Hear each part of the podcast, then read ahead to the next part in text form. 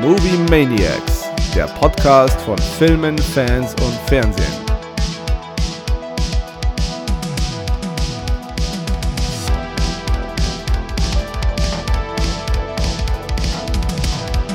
Hallo ihr da draußen und herzlich willkommen zu unserem kleinen Podcast. Mein Name ist Gaku und mir ist wieder der liebe Keru zugeschaltet. Hey Leute. Hi Keru. So.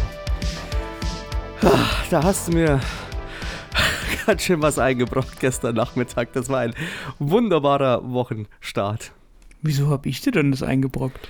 Naja, ich, irgendwie halt war dann doch so, ja, eigentlich müssen wir schon drüber reden. Es wird der deutsche Oscar-Favorit. Und eigentlich sollten wir doch drüber reden. Und ich hatte das schon irgendwie so ein bisschen ad acta gelegt. Ja, es ist aber auch einfach ein sehenswerter Film. Ja, das ähm, durchaus. Ähm, in der letzten Folge ist mir übrigens aufgefallen, beziehungsweise du hast mich ja darauf hingewiesen, wir hatten ein paar technische Probleme. Ich hoffe, dass das heute ausgemerzt ist, weil ich jetzt dieses Mal über das LAN-Kabel reingegangen bin. Ich hoffe, dass es heute alles passt. Ja, sehr gut. Ich meine, technische Probleme. Wir hatten halt ein, zwei Aussetzer, ähm, die dann in der fertigen Aufnahme zu hören waren, aber ich glaube, das, äh, da, da kann man auch drüber hinwegsehen. Ja, es ist zumindest so, also es ist halt eine Lücke da, aber zumindest wird nichts, so wie ich das jetzt wahrgenommen habe, nichts äh, abgeschnitten. Das ist halt einfach so, als ob du zwischen eine längere Pause hältst. Aber das Genau, ist ja. okay. Ähm, wie geht's dir heute? Ja, soweit so gut. Auf dem Wege der Besserung. Also Alles- du hörst dich jetzt schon auch gar nicht mehr so nasal an. Nee, ich bin auch äh, weitaus weniger verschleimt. Okay. Gab es dann äh, Genau. nach, nach James Bond noch ein paar weitere Feel-Good-Movies, die deine Genesung ein bisschen ähm, fortschritten ließen? Äh, nee, viel Good. Movies, was habe ich denn geguckt? Ähm, ich habe äh, Nomadland und Three Billboards Outside Ebbing, Missouri geguckt, ähm, weil ich, also beide Filme ja auch Oscar prämiert sind und Francis McDormand ja auch äh, Mhm. einfach, ich meine, die sind ja auch schon ein bisschen älter, aber ich habe es damals irgendwie auch nicht geschafft, ins Kino zu gehen, deswegen waren die jetzt mal dran. Beides, also absolute Empfehlung, großartige Super? Filme. Ja, voll. Also, ähm, ich kann den immer nie ganz aussprechen. Free Dollar? Nee, Free Three Billboard. Billboards Outside Ebbing, Missouri. Genau. Ähm, den habe ich auch eher durch, ähm, also damals nicht gesehen und dann durch Zufall meine ich, dass, er den, dass der auf der ARD kam. Und Ah, Ich- okay. weiß nicht, warum ich immer dieses Problem habe. Es ist grundsätzlich so, dass wenn ich immer höre, ja, Oscar-Favorit beziehungsweise äh, Oscar für bester Film, bin ich immer im ersten Moment so, oh, das ist halt wahrscheinlich jetzt bestimmt wieder so, boah, so schwere Kost, aber es ist es halt eigentlich nie. Und wobei der schon auch schwer ist, aber er unterhält dich halt trotzdem gut. Und ich finde, das war auch so ein wahnsinnig, also das, das Coole bei dem Film ist ja eigentlich, der erzählt dir wahnsinnig viel und gleichzeitig eben nichts, also so eine, in so einer Geschichte. Es ist halt eher so eine, finde ich, so eine, so eine Art von Wahrnehmung von, von Trauerverarbeitung. Also der ganze Film ist einfach eine Hommage an gute Drehbucharbeit. Also Ja. der ist einfach unfassbar gut geschrieben. Das ist, ja. Also es Einfach sind halt vor Film. allem die Charakterwandlungen, finde ich halt super. Und was sie mit den einzelnen Personen macht. Und das ist schon echt super. Ja, genau. Ja, weil er dich halt auch so ein bisschen auf die, äh, also dich selber und deine Vorurteile so ein bisschen auf die Probe stellt, weil die meisten Charaktere empfindest du am gegen Ende oder Mitte des Films dann schon wesentlich anders als vielleicht noch zu Beginn des Films. Ja gut, Ähm. sie werden ja aber natürlich aber auch so dementsprechend äh, eingeführt. Mhm. Und dann hast du halt aber auch andere, andere Seiten der Personen. Und vor allem Sam Rockwell halt mega, finde ich. Ne, ist, äh, wie gesagt, einfach ein, ein sehr guter Film. Also ich bin drauf gekommen, weil ich habe mir Nomadland angeschaut. Der hat ja letztes Jahr, glaube ich, den äh, Mhm. Oscar für den besten Film bekommen und ähm, dann war der andere, also Three Billboards Outside Ebbing, Missouri, eben der Vorschlagsliste. Da ich mir, ja gut, nachdem ich eh nichts anderes zu tun habe, schaue ich mir Ja. den jetzt auch an. Nee, auf jeden Fall echt ein, ein, guter Film. Wirkt halt, wir- ja, ne, wie, du, wie du schon sagst, ist eine gu, gu, gu, gut, gutes Drehbuch, an sich gute Geschichte, aber es ist halt so, so, ja, aber es ist halt so, du siehst den Film und es passiert eigentlich, es ist wie halt so eine Momentaufnahme von allem, aber in dieser Momentaufnahme entwickeln sich alle irgendwie. Ist halt echt, nee, ist ein cooler, cooler Streifen. So ist das. Ja, möchtest du noch, bevor es ernst wird? Ach so. Die Äh, genau, ja, wir haben, äh, wir, wir, wir machen auch Social Media. Äh, und zwar vor allem Instagram, da könnt ihr uns folgen, movie.manix-podcast, für alle, die uns noch nicht folgen. Gerne mal vorbeischauen, Like da lassen, kommentieren, mh, was man auch immer so auf Instagram macht. Ihr seid damit ja mit Sicherheit bestens vertraut. Genau. So wie manche es äh, vielleicht jetzt schon erahnen konnten, es geht um ein jüngstes Netflix-Produkt äh, in der heutigen Folge. Und zwar geht es um die Neuverfilmung von Im Westen nichts Neues. Das ist mittlerweile die dritte Adapt Film filmische Adaption des Buches. Und ja, äh, den habe ich mir gestern Nachmittag reingezogen. Kero, du hast ihn dir letzte Woche schon angeschaut.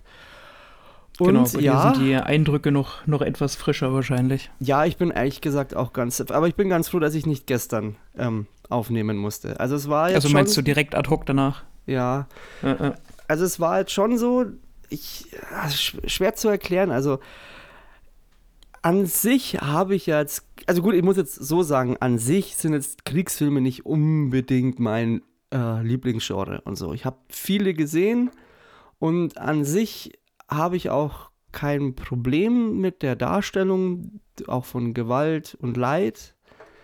Aber beim Westen nichts Neues, fand ich, war das schon auf einem, es war auf jeden Fall auf einem anderen Level.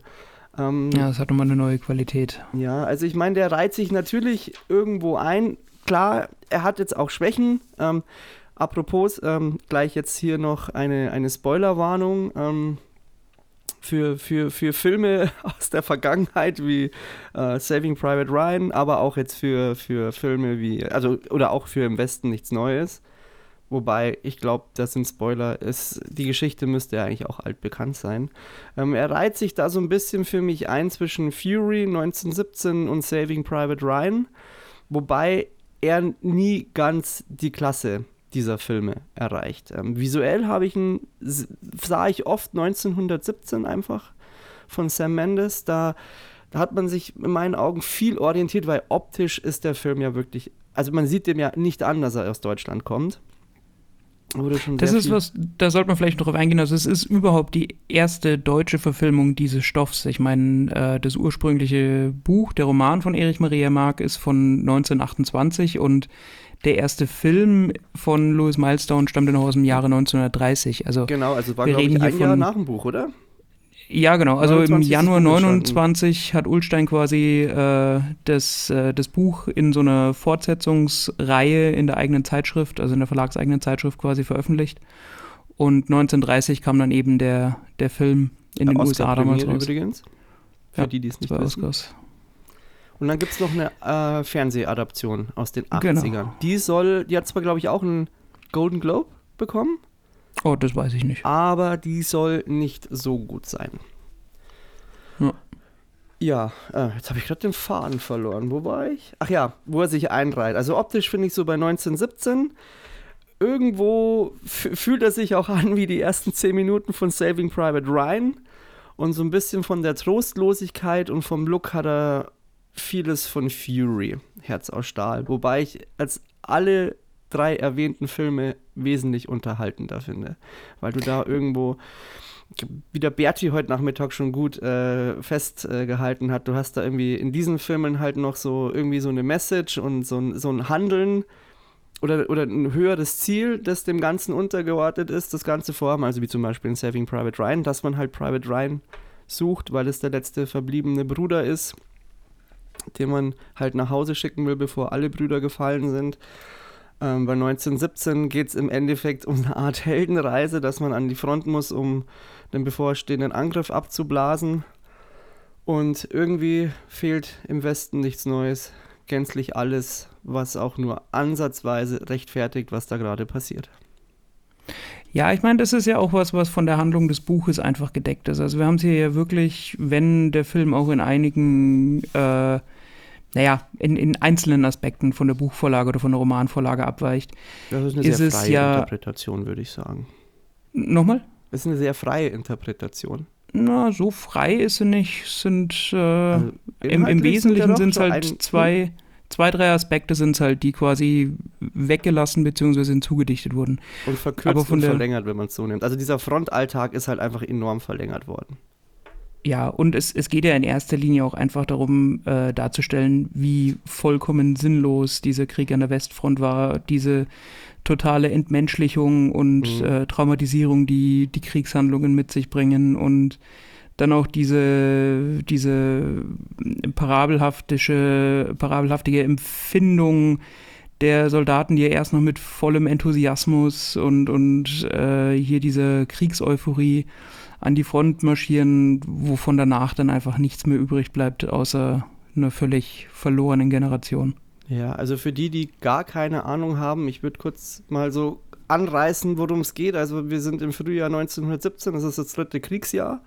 Paul Krämer und seine Freunde schreiben sich für die Armee ein. Das sind zu dem Zeitpunkt ist auch Paul noch ist ein Student. Paul fälscht aber sein Alter und seine Unterschrift, weil Paul zu dem Zeitpunkt 17 Jahre alt ist. Ähm, motiviert werden sie in dem Film auch kurz bloß, aber sie werden hauptsächlich durch ihre durch ihren Pro, ähm, ah, wie heißt das nochmal Direktor ähm, motiviert und in dem ja, Lehrer, Glauben der Kantorek.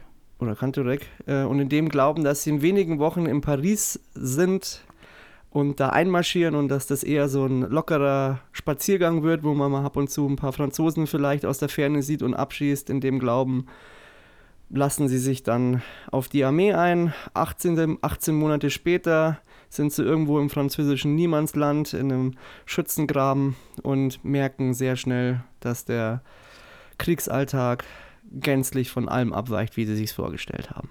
Und ab da beginnt eine Zermürbungstour de Force. Also wie du auch schon gesagt hast, also ähm, ich meine, der Film beginnt ja eigentlich schon ziemlich krass. Und zwar indem du, also ähnlich wie bei, bei Saving Private Ryan, also du bist gerade mitten in so einer Schlacht, bist bei, bist bei einer Figur dabei, also bei einem Protagonisten zu dem Zeitpunkt, der quasi an die Front nach vorne äh, stürmt. Äh, rechts und links äh, schlagen die Kugeln ein, es werden Körper zerfetzt, er muss sich äh, irgendwo verstecken und am Schluss schlägt er eigentlich irgendwo, glaube ich, mit einer Schaufel noch zu. Und dann ähm, hat man einen kurzen Break, dann wird im Westen nichts Neues eingeblendet und dann sieht man Soldaten, die halt diese Dogtags einsammeln und natürlich alles, was noch verwertbar ist, wie Kleidung. Und ja, und dann beginnt der Film mit dem Kreislauf, ähm, wie halt ein Soldat fällt, dem seine Jacke wieder zurückkommt äh, nach Deutschland, da geflickt wird und dann wieder quasi an den nächsten Soldaten weitergegeben wird. Ja, genau so ist es. Also dieses, dieses absolute, diese Kriegsmaschinerie, diese völlige Mechanisierung der Kriegsführung, in denen die Soldaten und die unterschiedlichen Jahrgänge einfach nichts anderes sind als, als Kanonenfutter und letztendlich nur dazu dienen, einen, einen minimalen, äh, ja, Geländegewinn letztendlich mit ihrem Blut zu rechtfertigen und zu Das verteidigen. waren ja immer nur ein paar hundert Meter vor und zurück. Genau, der Stellungskrieg an der Westfront ging über Jahre nur ein paar hundert Meter nach links und nach rechts. Ja. Also in besagter Anfangsszene fand ich es auch, also ich, vor allem das Sounddesign fand ich sehr beeindruckend. Also ich habe das Ja. daheim auf der Dolby Surround Anlage gehört und das war schon mächtig und ich muss auch sagen, obwohl es eigentlich vielleicht gar nicht mal so es so der wahnsinnig tolle Einfall ist, aber ich fand diesen, diesen Kniff, dass man dann diese Näherinnen ähm, quasi im Akkord arbeiten lässt und dass sich das dann genauso angehört hat wie die Maschinengewehrsalven beim Stopfen der Löcher, das fand ich schon einen ziemlich guten Einfall und auch hat das Ganze auch nochmal unterstrichen. Ja, das genau, also dass es eben keine, dass der Film keine Heldengeschichte ist, sondern einfach nur ein Genau. Tatsachenbericht, wo jeder einzelne Protagonist und jeder einzelne Handelnde einfach austauschbar ist. Und dass es, naja, am Ende um nichts anderes geht, als äh, das, das bisschen Kameradschaft, das man noch hat äh, oder empfindet, zu sichern und äh, das Überleben halt so die zentrale Losung ist. Ja. War dir Edward Berger vorher ein Begriff? Äh, nee, auch nicht, auch nicht bewusst. Er war ja im Wesentlichen auch Fernsehautor vorher. Mhm. Also der hat ja für Your Honor und Tatort und also meistens deutsche, deutsche Fernsehproduktionen äh, geschrieben. Und das ist, glaube ich, also nicht der erste Film, den er macht, aber mit Sicherheit der, das, das größte Projekt, das er zu verantworten hat bisher. Ja, also ich kann, also der Name hat mir nichts gesagt, aber ich kannte halt viele Sachen von ihm. Unter anderem halt ähm, Patrick Melrose mit äh, Benedict Cumberbatch. Falls- Stimmt, dafür hat er auch geschrieben, ja. Äh, da war der Regisseur. Ja. Und da hat er auch äh, mit seinem Kameramann in dem Film zusammengearbeitet, mit äh, James Friend. Das ist ein Kanadier, der da wirklich gute Arbeit leistet, muss ich sagen. Aber das ist generell so, Netflix-Produktionen schauen generell immer gut aus, aber hier muss man wirklich so die Kameraarbeit und auch wie wirklich alles eingefangen worden ist, nochmal besonders hervorheben. Und ich finde, dass der Film wesentlich teurer aussieht, als er, was, was er wahrscheinlich am Ende auch gekostet hat. Äh, das stimmt absolut. Also gerade inszenatorisch ist das, was gezeigt wird und das, was erzählt wird, wirklich so dicht und, und, und so intensiv, wie man es aus deutschen Filmen sonst eigentlich nicht kennt. Nicht mal, nicht mal aus Kriegsfilmen. Und der hat schon wirklich äh, cinematografisch sehr viele Anleihen jetzt auch von, ja, ich meine, sowas wie, wie Dunkirk zum Beispiel oder 1917. Ähm, er produziert zwischendrin, gerade um so ein bisschen diese, diese, diese Melancholie und diese Tristesse so ein bisschen zu unterbrechen, immer wieder auch schöne Bilder und stellt halt so ein bisschen die, die Schönheit der Natur in die Gegenperspektive zu dem, ja, zu den, zu den Grauen des Krieges, die sich halt auf dem Schlachtfeld da entspinnen. Fandest du? Ich fand das Ja. irgend, es hat immer trotzdem sehr bedrohlich gewirkt. Also vor allem auch, ich glaube, Feuerwalze haben sie es genannt, gell? Was meinst du? Ähm, in der ersten Nacht im Schützengraben, ähm, als dann, Achso, die Granaten, hinter der dann quasi die, die Infanterie nachrückt. genau, du siehst ja dann diese, Ja. diese genau, und das haben sie ja, glaube ich, als, als ähm, Feuerwalzer bezeichnet und dann Ja, erklären nee, die mir geht es halt, jetzt eher, sie haben ja immer wieder so, so Zwischeneinstellungen, wo sie dann einfach nur mal äh, so einen, einen Wald zeigen oder ja, ja, da- das irgendwie schon. Die, ja. Aber auch das fängt ja eigentlich auch erstmal mit so, ah, das schaut ja aus wie so ein schönes Feuerwerk so am Himmel. So wird es ja erst so ein bisschen introduced und dann wird es ja erst übel.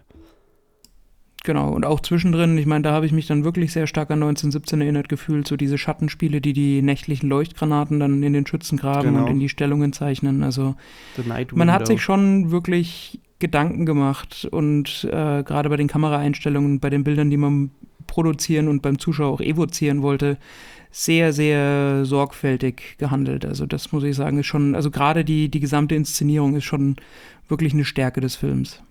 Ja, auch das, ja, das Grading, alles. Also es schaut wirklich, wirklich, also für deutsche Verhältnisse halt auch einfach wirklich Bombe aus. Es ist halt immer so schade, dass man das so sagen muss für deutsche Verhältnisse, aber ja, da sieht man, wie es gehen kann. Auf jeden Fall. Ähm, Auch der Protagonist macht, also der, sagen wir mal, der, der, ja, Held unserer Geschichte, wenn man überhaupt von einem Helden dabei sprechen kann. Ähm, Paul Bäumer, der Protagonist, macht wirklich eine, eine sehr, sehr gute Figur, beziehungsweise Felix Kammerer, der ihn ja spielt, gibt ja eigentlich sein, also sein Schauspieldebüt, ähm, was Filme angeht. Der gehörte zum Ensemble des Wiener Burgtheaters und ist, äh, ja, sonst vorher halt nur im Theater tätig gewesen. Und ich muss sagen, oh, da habe ich aber vorher eine Zusammenfassung einen Fehler gemacht, weil er heißt ja Bäumer, nicht Krämer, Kramer. Paul, Paul Bäumer, das ist so, ist da im Buch ist es auch so. Da ist, ja, das mal, Also, ja. Siehst, wäre mir jetzt nicht mal aufgefallen. ähm, auf jeden Fall, Felix Kammerer, also der Schauspieler, macht einen ausgezeichneten Job, wie ich finde. Also die Art und Weise, mit der er diese völlige Tristesse und schon ein bisschen diese, beinahe diese, diese Beiläufigkeit der Grausamkeiten auf dem Schlachtfeld äh, darstellt und wie sehr man sich einfach daran gewöhnt, dass er permanent mit Schlamm verkrustetem Gesicht und ausgemergelt und dreckig von einer Kampfhandlung in die nächste sich schleppt, äh, ist schon, also das nötigt einem Respekt ab. Ja, das äh, sehe ich auch so. Ich meine, es ist ja allein schon auch die, so dieser, das ist ja generell auch der Sprung am Anfang, als die Kids, nenne ich es jetzt einfach mal, noch so in voller Euphorie sind und so überschwänglich und halt einfach nur von, von nur naiv sind. Und dann dieses Kontrastprogramm, was du sozusagen, glaube ich, fünf Minuten später, ich glaube zwischen diesen Szenen, als sie noch in der Schule sind und dann im Schützengraben, bevor es dann, also oder bevor, kurz bevor halt äh, die Hölle ausbricht, vergehen ja, glaube ich, knapp mal fünf Minuten. Das ist eigentlich von allen Protagonisten recht gut dargestellt. Aber ja, generell. Also im, Speziellen hast du aber schon recht vom, vom, vom Felix sehr, sehr gut. Der die Rolle bekommen hat, ähm, so die Ehefrau von einem der Produzenten, die ist im, am Wiener Theater gewesen und hat äh, dann dem Edward Berger ein Foto von dem geschickt und aufgrund seiner altdeutschen Erscheinung hat er ihn dann gecastet. Naja, siehst du mal, drops hier wieder die Facts. Ja, ab und zu kann ich das auch, ja. Genau. Also mit Sicherheit eine der größten Abweichungen zwischen Film und Buch, abgesehen von der jetzt nicht ganz chronologischen äh, Kapitelstruktur oder Episodenstruktur, so wie das Buch aufgebaut ist, sondern der eher chronologischen, des eher chronologischen Aufbaus des Films sind diese hinzugefügten Waffenstillstandsverhandlungen. Ähm, was ich in erster Linie auch deswegen erwähne, weil dieser äh, der, der Gesandte der deutschen Regierung, Matthias Erzensberger, wird von Daniel Brühl gespielt und macht es in meinen Augen auch sehr, sehr gut. Also das äh, ist schon alles tatsachenbasiert. Das hat auch so stattgefunden und Matthias Erzensberger ist dann auch äh, 1921 von äh, rechtsradikalen Attentätern ermordet worden. Aber so jetzt die Darstellung, wie sie im Film gezeigt wird, hat im Buch nicht stattgefunden da weiß ich, da bin ich mir bis zum Schluss nicht, nicht ganz mit mir selber einig, ob ich das jetzt eine, eine, eine gute Ergänzung fand, um so ein bisschen die sonst sehr lineare Erzählstruktur des Films aufzubrechen, oder ob das eine Hinzufügung war, die eigentlich keinen wirklich, ja, namhaften Mehrwert bietet. Wie hast du das gesehen?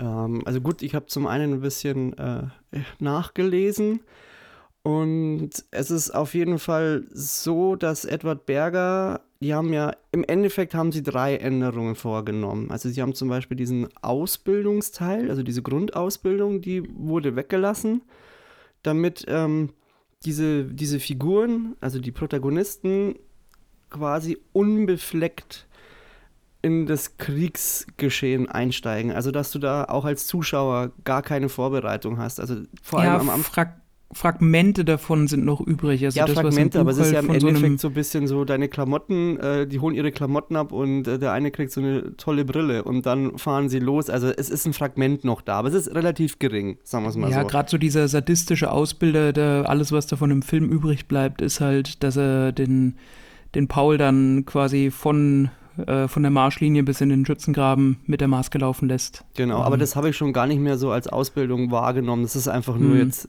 zur, zur Schlachtbank, so nach dem Motto. Also es ist definitiv nicht kein, kein Full Metal Jacket. Das ist richtig, ja. Genau, dann die zweite Änderung ist, die man rausgenommen hat, das war ähm, dieser Heimaturlaub. Genau. Aber auch aus dem Grund, dass dieser Heimaturlaub im Ende, also man muss dazu ein bisschen äh, ausholen, dass Edward Berger die Intuition hatte, also er sah selber als große Herausforderung, diese Adaption zu drehen mit einem deutschen Hintergrund. Und aus einem deutschen Hintergrund darf es nicht so wie in amerikanischen und britischen Produktionen sein, dass es da irgendwas zum Glorifizieren gibt. Ähm, weil halt aus unserer Geschichte raus wir da immer sehr mit Trauer, Schuld, Scham und Terror beladen sind. Und ja, wir sind halt auch in der Vergangenheit leider ähm, für sehr große Kriege einfach äh, verantwortlich gewesen. Und dieser, dieser Heimaturlaub, der hätte dem Protagonisten im Film eigentlich sowas wie einen Hintergrund äh, gegeben, warum sie eigentlich im Krieg sind. Also, dass es, dass es was lohnt, wofür man kämpft, und zwar für das Zuhause. Und das wurde explizit, also wurde ähm, explizit gestrichen und dann noch mit dem Punkt, den du jetzt erwähnt hast, ähm, mit, der, äh, mit den Friedensverhandlungen. Das wurde mit eingefügt, um den ganzen einen historischen Kontext, äh, historischen Kontext zu geben. Gleichzeitig wurde aber auch jede Interaktion mit ähm, ranghöheren Autoritäten auf ein Minimum heruntergefahren Und dadurch hat man sich ähm, gedacht, bekommt man ein bereinigteres Format für die Jugend, weil die das mittlerweile auch nicht mehr so gewohnt sind. Also die können mit diesen Autoritäten und so nichts anfangen. Also dass es für, die, für den Jugendlichen auch ähm, nahbarer ist. Also im Endeffekt hat man versucht, alles zu entschlacken, was quasi so ein bisschen veraltert ist, wenn du mir so weit folgen kannst. Also das waren ja. wohl die Beweggründe für diese Entscheidungen.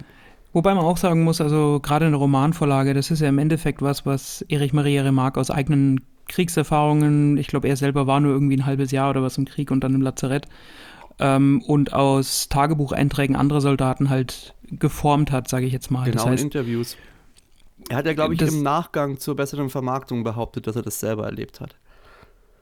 Ja, ja, ich, da, da weiß man, glaube ich, nicht so ganz, ob das alles so ein bisschen seine eigenen äh, Vermarktungstechniken waren oder ob das nicht vom Ulstein Verlag so ein bisschen ja. geprägt war. Also was man auf jeden Fall, also da ist ja nichts Verwerfliches dran. Ich meine, seine Intention ist ja einfach auch äh, eine sehr gute gewesen und einfach die Leiden des Krieges darzustellen und einfach für den, für den Frieden im Endeffekt zu, in Anführungsstrichen, zu kämpfen. Also von daher sind die Mittel dann schon auch okay. Aber gut, da will halt jemand auch ein Buch verkaufen, das ist klar.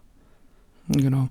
Und äh, was sie auch geändert haben, also was so im Buch nicht stattgefunden hat und was auch beziehungsweise historisch so nicht stattgefunden hat, ist diese letzte Aufreibungsschlacht zum Schluss von diesem General Friedrich befohlen, der so ein bisschen dieses, äh, ja, diese, dieses alte konservative Schlachtross ist, für den das Leben nur dann einen Sinn hat oder der einzige Sinn im Leben überhaupt aus, aus Krieg und Militär und Kriegshandlungen besteht und ja. äh, sie dann quasi in die in das letzte Aufgebot wirft und sie um Viertel vor elf, also kurz vor Waffenstillstand, dann nochmal eine Stellung angreifen müssen. Also das ist auch eine, eine, eine Erfindung zum Zwecke des, äh, ja, sagen wir mal, nennen, nennen wir es mal Unterhaltungswerts des Films. Ja, also da sind wir so ein bisschen auch an den Kritikpunkten, die ich habe.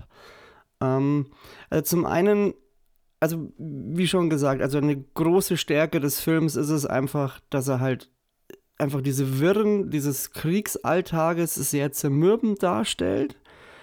Ähm, und zum, im, im letzten Drittel, finde ich, schwächelt er so ein bisschen. Also ich verstehe schon auch, dass man zum, also diese Friedensverhandlungen sind halt auch irgendwie so, so ein bisschen da, das generiert halt auch nochmal Spannung, muss man halt einfach sagen, weil du hast diesen Kontrast vom Schützengraben und zu diesem Zug, wo die Verhandlungen geführt werden.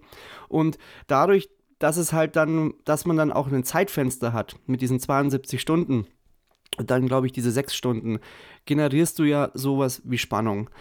Und aber, und jetzt, wo du auch, wie du diesen Schlussschlacht erwähnst, die ergibt für mich halt leider so keinen Sinn. Also, ich meine, da ich weiß, warum sie stattfindet und sie hat auch eine Wirkung, aber es ergibt so irgendwie keinen Sinn. Irgendwie. Nee, die ergibt tatsächlich nur Sinn und ich glaube, das war auch ganz klar die, die Botschaft dieser Szene im Kopf dieses äh, des, des General Friedrichs, der das Ganze für seine eigene, für seine eigenen Meriten, für seinen eigenen Ruhm, für sein, für sein Ego, seine Hybris einfach braucht, ja, äh, um ja, sich nicht mit, komplett deplatziert zu fühlen. Und ansonsten ist, ist diese Schlacht genauso sinnlos wie der gesamte Krieg. Genau, also es unterstreicht nochmal die Aussage einfach, dass kein Krieg sich lohnt oder dass es einfach ein nutzloses Menschenleben opfern ist. Das unterstreicht es absolut. Aber was ich nicht so ganz verstanden habe, weil er hockt da oben auf seinem Balkon, ähm, hält seine, äh, seine Reden und sagt ja dann auch noch, ihr könnt jetzt aber auch einfach gehen als Feiglinge. So, dürft ihr jetzt gerne machen. Und dann sagt er, oder wir erobern jetzt dieses Stück Land und die, wo sich dann weigern, die werden erschossen. Das, das hat für mich irgendwie wenig Sinn ergeben, weil eigentlich waren die doch alle schon froh drum, dass, die, dass der Krieg vorbei ist und jeder weiß in dem Moment, dass er da gar nicht mehr hin will. Also. Ja, alle außer ihm. Alle außer ihm, aber warum erschießen die sich dann gegenseitig? Naja, du hast immer, ich, das, das ist eine, eine Befehlsstruktur, die du im Militär hast. Du kannst nicht einfach desertieren und wenn der Ranghöhere einen Befehl erteilt und du als Soldat der Meinung bist, dich dem widersetzen zu wollen, dann ähm, gab es im Ersten Weltkrieg halt genau eine Lösung, also im Zweiten auch, aber generell nur eine Lösung dafür. Okay, und dann ist das der aber auch eine Viertelstunde vor, vor Waffenstillstand funktioniert das dann alles auch nochmal so. Ja gut, es unterstreicht natürlich nochmal die Dramatik und das alles, aber hm, das, das war mir da schon so ein bisschen over the top. Also so, so komplett jeglicher Wahrheit entbehrt es jetzt nicht unbedingt. Also wir Mhm. haben zwar keine, keine, also zumindest nicht, dass ich wüsste, aber ich habe jetzt auch nicht Geschichte studiert, äh, keine deutschen Kriegshandlungen und keine solche Schlacht mehr zum Ende, aber es gibt da diese, ähm, es gibt einen amerikanischen Soldaten, der als offizieller letzter Tote des Ersten Weltkriegs gilt, weil der irgendwie wirklich um äh, 10.58 Uhr irgendwie nochmal mit aufgestecktem Bajonett auf so eine deutsche Maschinengewehrstellung losgelaufen ist. Mhm. Ähm, vielleicht hat man sich davon auch so ein bisschen, ja, nennen wir es mal, inspirieren lassen. Genau. Also Ja. es, wie gesagt, es ist nicht so komplett, äh, so, so, so, so komplett sinnlos, äh, dass es wirklich bis kurz vor gültigem Waffenstillstand Waffenhandlungen gab. Aber es ist nicht komplett sinnlos. Es ist so das Einzige, wo ich zum Schluss einfach sage, das wäre so, das ist halt so mein größter Kritikpunkt, dass am, Hm. am Schluss es für mich von der Inszenierung nicht komplett Sinn ergibt. Und dass dieser General, der war halt auch schon immer so kurz vor, vor drüber. Also der, der hat gerade so noch funktioniert, aber das ist auch so die einzige Person da drin, die ich wirklich auch als störend empfunden habe. Da hätte es vielleicht noch eine elegantere Lösung gegeben, um das vielleicht noch nihilistischer zu gestalten als mit der Person.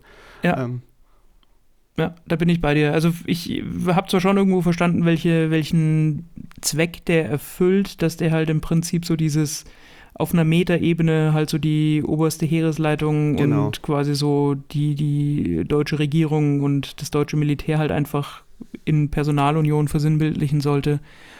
Ähm, vielleicht hätte man es auch anders lösen können. Aber es, also, es hat mich jetzt nicht, nicht so gestört, dass mir quasi die, der Zugang zum Film dadurch irgendwie vermiest worden wäre. nein, das nicht. Das ist jetzt auch, ich sage jetzt mal schon, Jammern auf hohem Niveau. Ja. Und also aber was definitiv war auch halt auf, einfach stimmiger. ja, was ich. definitiv auch auf hohem Niveau war, ist, oder nach wie vor ist, für alle, die den Film noch sehen wollen, äh, ist einfach generell so diese Darstellung dieser völligen Tristesse auch auf dem Schlachtfeld und das Ganze kumuliert ja so ein bisschen in dieser Szene, wo in diesem Granatenkrater, der, als der Paul da reinspringt oder ja quasi reingeworfen wird, in Anführungsstrichen, er den Franzosen, den französischen Soldaten im Nahkampf äh, erdolcht und ihn dann quasi ja flehentlich auffordert, äh, ihm zu vergeben äh, als, als Kamerad und noch versucht, ihn äh, zu, zu verbinden und Gut, Das- man muss auch vielleicht dazu noch sagen, dass er vorher ihm dann einfach nur Schlamm in den Mund gestopft hat, damit er einfach nicht mehr röchelt. Also ja. das mit einer der intensivsten Szenen in dem Film. Äh, absolut intensive Szene. Bist du sicher, dass er ihm, hat er ihm nicht versucht, Wasser zu geben? Das macht er dann im Nachgang. Also, also Ah, es okay, ist im Endeffekt so, er sticht ihn nieder Ja, genau. und dann hört er halt, er atmet halt immer noch die ganze Zeit und röchelt halt dann von seinem eigenen Blut. Und Mhm. er sagt dann ja zu ihm immer so, hör auf, hör auf, hör auf. Und weil er diese Geräusche nicht mehr ertragen kann, dieses Gurgeln von ihm. Und dann Mhm. nimmt er eine Handvoll Schlamm und stopft die ihm in den Mund, dass er nicht mehr atmen kann. Ja, siehst du mal, ich den Film tatsächlich nochmal gucken. Und dann zieht er sich wieder zurück und dann auf einmal wird ihm erst bewusst, was da eigentlich passiert. Und dann versucht er ihm nochmal zu helfen und ja, gut, man muss halt sagen, kurz vorher wird ja einer seiner Kameraden ähm, durch so einen Flammenwerfer gegrillt beim, beim sich ergeben. Da ist generell, also diese ganze Szene, als diese drei, drei Panzer kommen und auch die Flammenwerfer, Da ist mal kurz Weltuntergang. da ist mal ja. wirklich kurz Weltuntergang und das ist aber auch, da ist es auch wieder so, an sich, das sind nicht viele Personen, da ist nicht viel Material. Ich bin mir auch nicht sicher, ob da mit Miniaturen gearbeitet wurde. Ich, also ich konnte da nicht genau herausfinden, also beim Sehen, ob da jetzt wo, wann CGI und ob da jetzt mit Miniaturen gearbeitet wurde. Aber du siehst, dass halt nicht mit viel gearbeitet wurde, aber da das Maximum rausgeholt worden ist. Und ich finde auch inszenatorisch ist ganz oft hast du so Totalen von den Gesichtern gehabt. Und dadurch wurde dir selber auch die Sicht genommen und du musstest halt jeden Moment damit rechnen, dass gleich irgendwo eine Kugel einschlägt. Und das hat dann auch Mhm. mal, finde ich, noch die Spannungsschraube. Oh, Also, das war auch so eine Sache. Ich habe mich da generell nie sicher gefühlt beim Zuschauen, weil ich immer jeden Moment mit irgendwas gerechnet habe. Ja. Nee, das stimmt schon. Also der Film ist, äh, ist, ist, ist wirklich wie so ein, wie so ein, Schra also der spannt den Zuschauer wie in so einen Schraubstock und zieht wirklich von Sekunde zu Sekunde weiter an. Also Ja. die Intensität geht da, geht da nicht verloren. Also auch in solchen vermeintlich ruhigen, unschuldigen Szenen, als sie da quasi in diesem, äh, in, in dem Unterschlupf da sitzen und ihre Kartoffeln schälen und sich so ein bisschen drüber austauschen, was sie denn eigentlich nach dem Krieg machen wollen würden. Und äh, auch diese Szenen wirken einfach kein, kein bisschen harmonisch, sondern diese, diese fast schon poetische Melancholie zieht sich wirklich durch den ganzen Film und legt sich auf jede Szene. Das habe ich auch vorher mit gemeint, mit, wo du meintest, äh, diese schönen Szenen, dass ich genau das, was du jetzt gerade gesagt hast, halt da auch empfand. Ich, es war auch, ähm, als, ich glaube, Franz heißt er, als er diese drei Französinnen sieht. Ich habe da jeden Moment damit gerechnet, dass jetzt da gleich irgendwas passiert. Also ja, stimmt. du hast, Das- gut, weil du kennst es halt aus anderen Filmen und ähm, es gab so eine ähnliche Szene in Fury, aber ja, das war auch so. Also der hat ja, ja, generell habe ich immer mit allem gerechnet und das ist schon, der hat sich halt nicht in Ruhe gelassen. Es war einfach äh, ständiges Zermürben, Zermürben, Zermürben und irgendwie ist es immer, immer weiter mehr in den Dreck gegangen. Und das sind ja auch so Sachen, die da echt viel passieren, so, so Matsch, Blut, Dreck in jeglichen Körperöffnungen nach dem Motto und im Gesicht und dieses, dieses elende, ich nenne es jetzt mal dieses elende Verrecken in irgendeinem Morast habe ich selten so zur Schau gestellt gesehen wie da. Außer Ja. vielleicht jetzt noch in Stalingrad, wobei den fand ich jetzt nicht so schlimm wie den jetzt. Hm. Und gut, klar, die ersten 20 Minuten von der Soldat James Ryan, die sind natürlich, da muss man schon nochmal sagen, das ist nochmal eine andere Liga. Das hat eine, eine ähnlichere, ähnliche Intensität, wenn nicht sogar noch mehr. Aber da muss man aber auch sagen, dass das halt absolute Oberklasse ist und da auch wesentlich mehr Budget noch dahinter stand. Ja. Ich glaube, äh, so ein bisschen reduzieren kann man den Film halt auch auf dieses, dieses Gespräch zwischen Paul und Kat, wo er dann so sagt, so zwei ihrer Handgranaten kann ich mich einfach ausziehen wie ein Strumpf. Und äh, so dieses Ich will das nicht, die wollen das nicht, trotzdem schießen wir aufeinander und Gott schaut zu.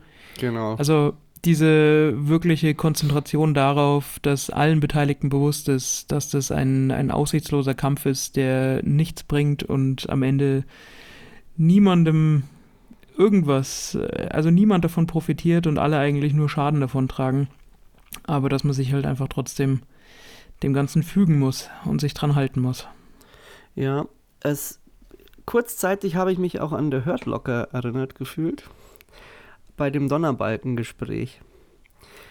Hm. Da unterhalten sich ja auch beide und dann ging es so darum, ähm, wenn sie zurückkehren.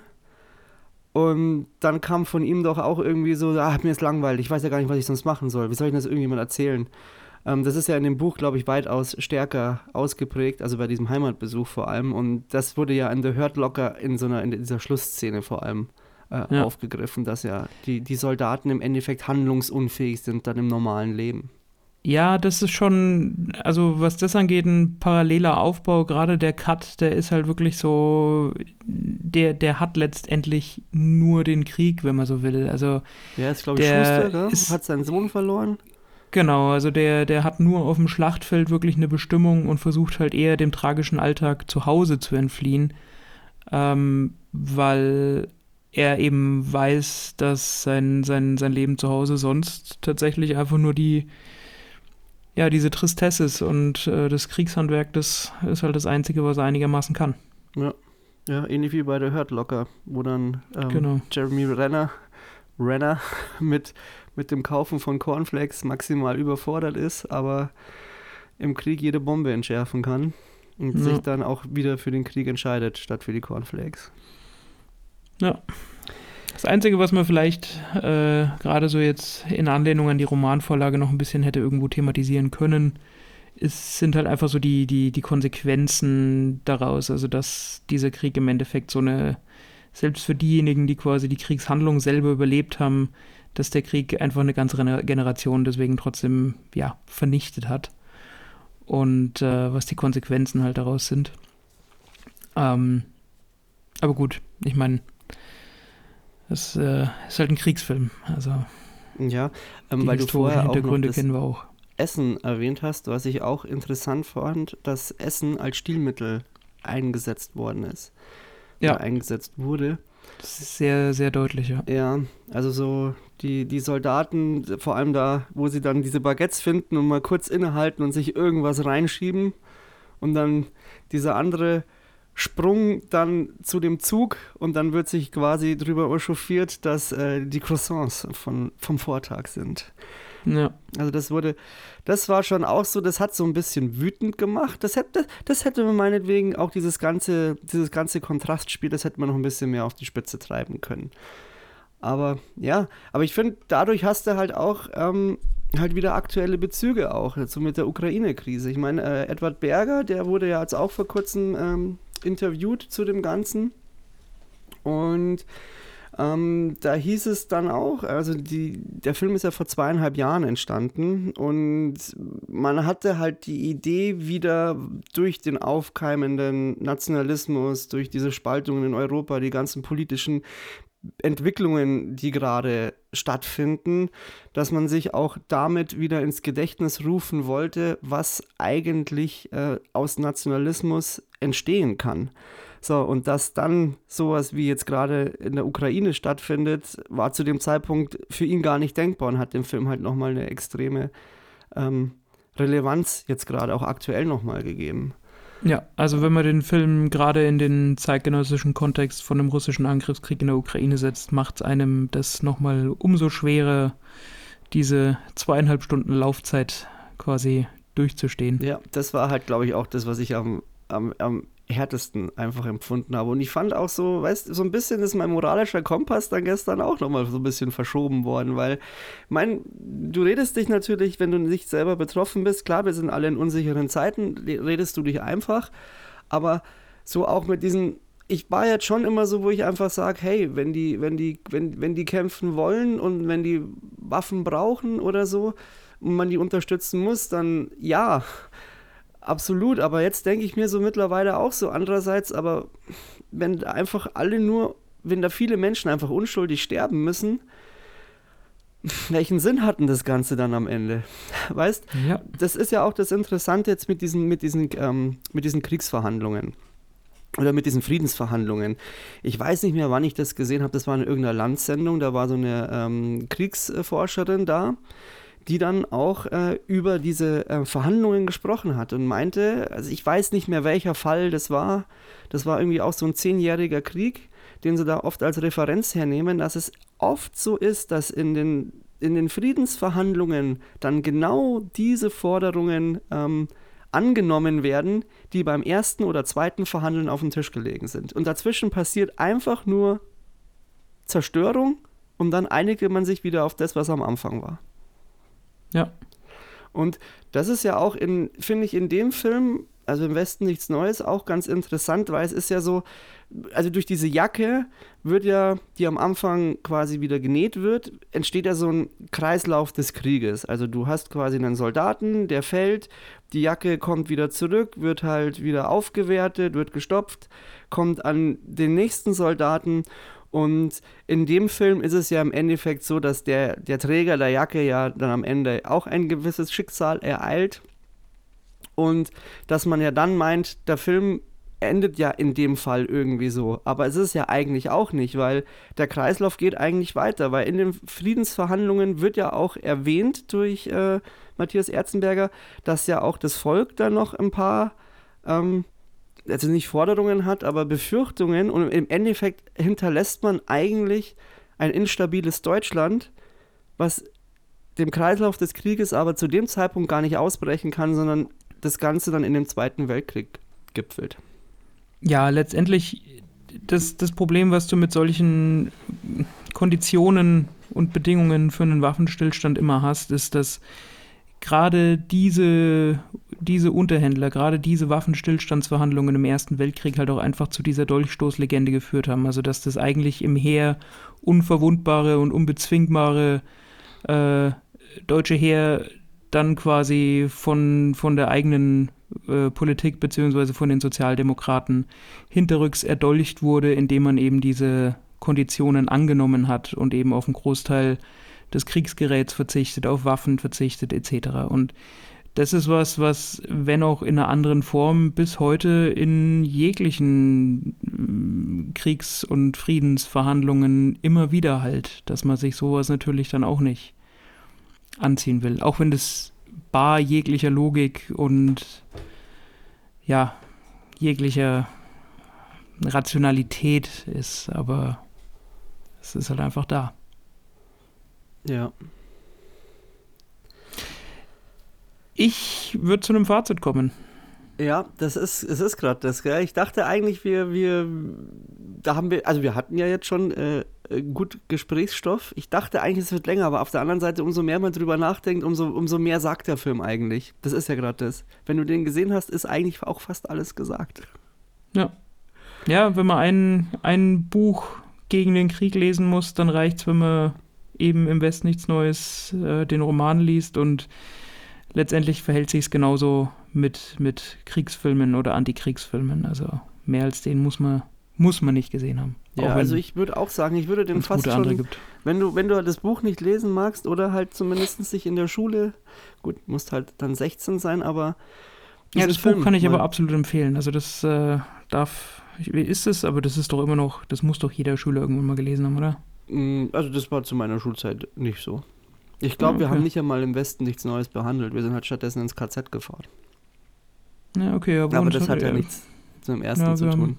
Haben, also wir haben das Buch in Deutsch gelesen. Also bei uns war das ganz normale, ganz normale Schullektüre und das war auch wirklich ich habe geguckt, äh, weil ich wollte noch mal reinlesen, aber ich äh, finde find es nicht mehr. Ich meine, es ist zwar eine Zeit lang her, aber. Gut, ich war halt auf der Realschule. Ich weiß nicht, also wir haben halt so diese Reklamheftchen haben wir halt gemacht, sowas wie Kabale und Liebe und sowas, was halt kein Schwein interessiert. das ist aber ähm, auch klassische Schullektüre. Ja. Aber naja. zumindest den Film würde ich doch dann jedem, jedem Schüler in der 10. Klasse vor die Nase setzen und dann sagen, jetzt guckst du dir den mal an. Ja, und das, äh, wenn man so maximal deprimiert in die Sommerferien entlassen will, dann zeigst du den am letzten Schultag. Ja. Genau, also, äh, wie gesagt, inszenatorisch geht es kaum dichter und intensiver, als es der Film zeigt. Die ähm, Bilder sind genauso beeindruckend und abstoßend, äh, sodass diese Grausamkeit des sinnlosen Krieges wirklich bemerkenswert deutlich gemacht wird und dass äh, die, die Bilder sich auch wirklich einbrennen. Ähm, einzig diese, diese Aspekte der Kriegsbegeisterung und diese, die dann der völligen Ernüchterung auf dem Schlachtfeld weicht, ähm, und, und diese Beleuchtung der Konsequenzen für diese Lost Generation, das ist das, was der Film so ein bisschen vermissen lässt. Aber alles in allem muss ich sagen, ist es ein sehr guter Vertreter Deutschlands bei den Oscars, finde ich. Ja. Und äh, ein Film, der unbequem und unangenehm ist, der aber trotzdem auf jeden Fall sehenswert ist. Übrigens, da kann ich dir, ähm, weil wir jetzt schon wieder bei den Oscars sind, ähm, musst später mal googeln, den, äh, den aktuellen Kommentar der Bild zu diesem Film. Okay, aber ich weiß gar nicht, ob ich den lesen will. Ja, kurz, kurz gesagt, das, äh, das ist der überflüssigste Müll, den Netflix jemals produziert hat, nur um sich in Hollywood und den Oscars anzubiedern. Ja, meine, wenn die Redaktion, keine Ahnung, vier Gehirnzellen hat, und ach nee, ich will, echt, komm, lass, lass Explizit wurde auch die Leistung Daniel Brühls äh, in Frage gestellt. Aufgeklebter Bart hilft auch bei einem Milchbubi nicht. Also diesen Eindruck hätte, also ich meine, Daniel Brühl schaut schon immer jünger aus, als er ist, aber ich hätte jetzt bei weitem nicht dran gedacht, dass er dieser Rolle nicht äh, gewachsen ist, als ich ihn da gesehen habe. Also keine Ahnung, hm. was sich die Leute da denken oder ob das einfach nur dummes Trollen ist. Ja, ich meine, wie gesagt, äh, Kritik oder Filmkritik muss es in jedem äh, Ressort geben, dann sollen sie das äh, auch bei der Bildzeitung so handhaben, handhaben wie sie es Die haben, glaube ich, nicht einmal einen Filmressort. Die haben einfach nichts. Ja, nicht mal mehr einen Chefredakteur. Nicht mal einen Chefredakteur. Ja, was, was gibst du denn für Punkte? Äh, was gebe ich für Punkte? Ähm, ja, ist tatsächlich schwierig. Also ich meine, man könnte irgendwie alles rechtfertigen. Äh, Nee, ich bin bei, ich bin bei 8 von 10 Punkten. Okay. Tendenz, Tendenz tatsächlich nach oben, aber ich glaube 8 ist, ist so das Solideste. Weil, wie gesagt, also Ähm, an, an manchen Stellen wirkt mir halt so ein bisschen der, der, der Setbau, beziehungsweise so die, die verwendeten Computereffekte ein bisschen zu eindimensional oder ein bisschen zu plastisch. Also, Vor also bei so den Gore-Effekten, da funktioniert es eigentlich seltenst. Also du, da siehst Ja. du schon, wenn es mit dem Computer gemacht worden Genau, ist. also d- das schon, aber da muss ich dann halt auch wieder sagen, das, das wäre dann besser gewesen, wenn der Film ein dickeres Budget gehabt hätte Ja. und ich will die Leistung des Films jetzt nicht schmälern, nur aufgrund der Tatsache, dass er aus weniger Budget das meiste rausgeholt hat. Deswegen bin ich bei 8 von 10 Punkten, aber mit einer äh, Tendenz nach oben, sage ich jetzt mal. Ja, ich bin sieben von zehn. Hm. Wer aber liegt hauptsächlich an, also an zwei Aspekten. Also ich finde halt das letzte Drittel nicht so gelungen. Und was ich noch gar nicht erwähnt hatte, ich habe teilweise echt Verständnisprobleme gehabt, weil da viel genuschelt wurde.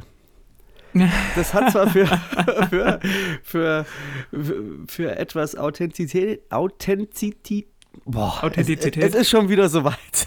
Mhm. Authentizität gewirkt äh, oder ge ja, aber das da teilweise musste ich echt dreimal zurückspulen. Was was was hat er jetzt gesagt? Was hat er gesagt? Das war Das heißt, es ist ein deutscher Film, den du trotzdem mit Untertiteln gucken musst. ah, ja, also es war schwierig. Ich glaube, das Also ich halt, weiß, wenn was du meinst, das stimmt schon. Hat. Es, äh, an, an, an manchen Stellen haben sie tatsächlich ein bisschen genuschelt oder halt einfach so, ja, so, so, ein, so, ein, so einen Ost ostdeutschen äh, Einschlag so ein bisschen gehabt. Ja, ich habe Also- oft das Gefühl gehabt, dass das einfach nur so ein, so ein Raummikro war, das einfach zu weit weg war. Hm. Also das heißt, vor allem wenn sich jetzt der Kopf so wie jetzt, wie hier, mit diesem Effekt gerade, dann ist es halt einfach ein bisschen untergegangen. Es hat jetzt das, das Seherlebnis nicht maximal getrübt, aber so manchmal hat es mich dann Ja, es schon wäre mir genervt. jetzt auch nicht aufgefallen beim Gucken. Weiß nicht, vielleicht habe ich einfach lauter geguckt.